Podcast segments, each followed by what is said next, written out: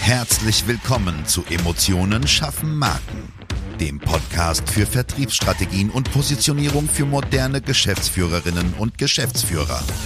Hier beschäftigen wir uns mit modernen Strategien und Umsetzungstipps für erfolgreiche Unternehmen, die den Unterschied machen und zeigen wollen. Gerade in komplexen und innovativen Leistungsfeldern zeigen wir dir, wie du dich mit deinem Unternehmen von der Masse abhebst und wissenschaftlich fundierte Erfolge feiern kannst. Und jetzt wünschen wir dir viel Spaß mit dieser Episode und deinem Gastgeber, Jonas Zeiser. Und auch von mir ein herzliches Hallo. Hier ist wieder dein Jonas Zeiser. Ich freue mich, dass du zuhörst und habe heute ein sehr branchenspezifisches Thema mitgebracht, nämlich wie man als Steuerberater eine wirklich geile Arbeitgebermarke kreieren kann. Kurz vorab, dass eine Arbeitgebermarke immer auch die Kundenmarke mit beeinträchtigt, mit positiv beeinflusst, ist, ist klar. Und dass man hier dementsprechend seine Benefits rausziehen kann, das werde ich jetzt nicht mehrfach wiederholen, aber dass es einfach nur kurz zu Beginn gesagt ist. Was ist denn die Schwierigkeit einer Marke eines Steuerberaters? Von außen betrachtet ist es erstmal alles maximal vergleichbar. Das heißt, die Unterscheidungsmerkmale, die ein potenzieller Bewerber von außen haben kann oder hat, sind eigentlich nicht so groß und man muss tendenziell vom Gefühl her eher Probe arbeiten, um sich ein echtes Bild machen zu können. Das ist natürlich nicht möglich, ja? Oder welcher Bewerber macht das heute schon auf dem Markt? Das bedeutet, die Fragestellung ist, wie kann ich als Steuerkanzlei in einem, in einem Deutschland, was unglaublich viele Steuerberater hat, die Mitarbeiter suchen, so aus der Gruppe herausstechen, dass der Bewerber richtig, richtig Bock hat, bei mir anzufangen zu arbeiten. Ich habe eine, eine kleine Case Study mitgebracht. Und zwar haben wir vor einiger Zeit ein sehr großes Projekt mit einer Steuerkanzlei in Nordrhein-Westfalen gemacht. Ich wollte dir einfach mal einen Anhaltspunkt geben, wie wir da vorgegangen sind. Und auch wenn du kein Steuerberater bist, keine Steuerkanzlei besitzt, aber in ähnlich konservativen Berufsfeldern unterwegs bist oder angenommen konservativen Berufsfeldern, ist es trotzdem etwas, was du mit Sicherheit für dich nutzen kannst. Also was haben wir getan? Wir haben natürlich, wie immer, du kennst mein Credo, eine wirklich tiefgreifende Analyse gemacht. Ja, wir haben mit den zentralen Mitarbeitern einen Workshop gemacht, zentral ist natürlich immer definitionsgemäß, haben geschaut, was für Elemente haben wir denn, die wirklich wichtig sind, die wirklich prägend sind, in dem vorliegenden Fall hatten wir auch die Situation, dass gerade eine Kanzleiübernahme stattgefunden hat. Es sollte eine starke Abgrenzung vom ehemaligen Inhaber durchgeführt werden und ähm, haben uns dementsprechend auch farblich stark verändert. Also früher waren die Farben rot, also aggressives Rot, was in einer Branche, wo es um Themen wie Sicherheit geht und Kompetenz eher schwierig ist. Ja. Und wir haben natürlich gesagt, okay, wenn wir wissen, 90 Prozent aller Steuerberater haben zum Beispiel eine, ein blaues Logo, ein blaues Design und wir wollen unterscheidbar sein, okay, was können wir tun?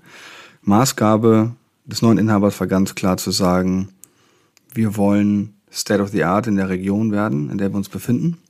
In der Aufgabe haben wir uns verschrieben und sollten eine Kommunikationsstrategie damit einhergehend aufbauen, die auf verschiedenen Kanälen im Sinne des Sinnes der Bewerber ja ankommen sollte. Das bedeutet, wir haben einen Schlachtplan gemacht, einen Strategieplan entwickelt, gemeinsam mit dem Kunden, beziehungsweise wir haben die Ideen geliefert und er den Input und haben gesagt, okay, wenn wir sagen, wir wollen State of the Art sein, wir wollen uns besser positionieren als der Rest, wie kann das zum Beispiel in Farbgestaltung möglich sein? Wir sind auf die Farbkombination Gelb-Gold gegangen. Ja, Gold ist mal so ein bisschen schwierig darzustellen online, das macht man über Verläufe. Aber dass du schon mal ein Gefühl hast, wie man dieses Thema Erhabenheit und auch Überlegenheit farblich auch ausspielt. Wenn du schon ein paar Folgen gehört, gehört hast, dann weißt du auch, dass erst, was das Gehirn wahrnimmt, Farbe ist. Also auch hier gilt, klotzen, nicht kleckern.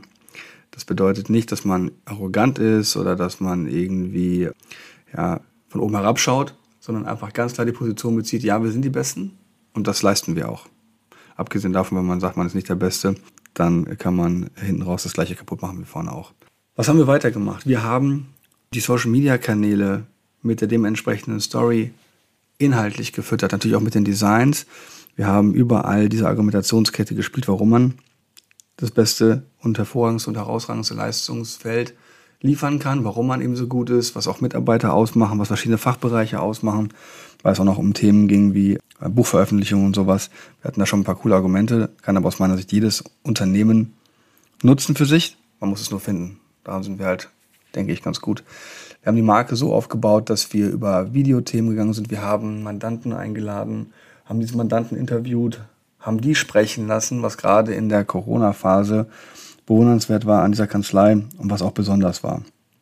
Und wenn ein Mandant sagt, was Werte sind und an wessen Werten er sich orientiert, warum er in dieser Kanzlei nach wie vor Kunde ist, obwohl es den Inhaberwechsel gegeben hat, hat man natürlich unglaublich starke Argumente, auch wieder für den potenziellen Bewerber, weil der, wenn der natürlich sowas sieht, dann geht natürlich etwas ganz anderes im Kopf ab. Ne? Wir haben diese Videos aber nicht nur als Realvideos erstellt, wir haben zusätzlich noch Animationsvideos erstellt, um diese Komplexität der verschiedenen Leistungsebenen, was einfach ab einer gewissen Größenordnung normal ist, ja, ich sag mal, zu simplifizieren, sodass der Betrachter ein sehr, sehr einfaches Gefühl für die Kompetenz bekommt. Und so konnten wir zum Beispiel auch sagen, wenn man dann anfragt, könnt ihr dies und jenes, schau mal hier, hast du 60 Sekunden ganz konkrete Informationen.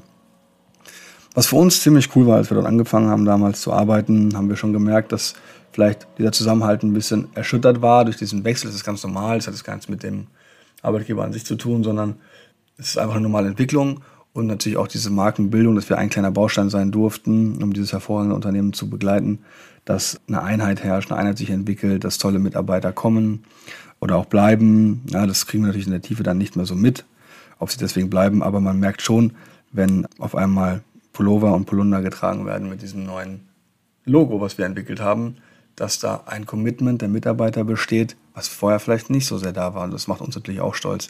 Und ich glaube, das sind so diese kleinen Teile, die jedes Unternehmen und jeder Unternehmer bei sich auch machen und durchführen kann. Und was ich auch jedem raten kann. Ja, wir haben Broschüren erstellt. Wir haben wirklich auf allen Ebenen geschaut, wie können wir Bewerber und auch Mandanten dadurch natürlich indirekt begeistern. Wie können wir ein komplettes Bild eines hochqualifizierten Teams und eines hochqualifizierten Unternehmens so darstellen, wie es auch ist. Weil wenn man, das kann ich immer nur wieder sagen, das macht, was alle machen, dann wird natürlich gar nichts passieren. Ja? Also, ich hoffe, die Folge hat dir gefallen. Wenn du Fragen dazu hast, Anregungen, Wünsche, Ideen, dann melde dich gerne bei uns. Und ansonsten wünsche ich dir bis zur nächsten Folge eine wirklich gute Zeit.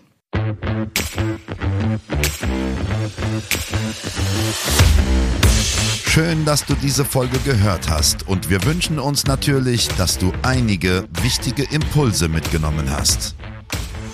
Weitere Informationen zu uns und zum Podcast findest du auf unserer Webseite unter www.jjzeiser.de.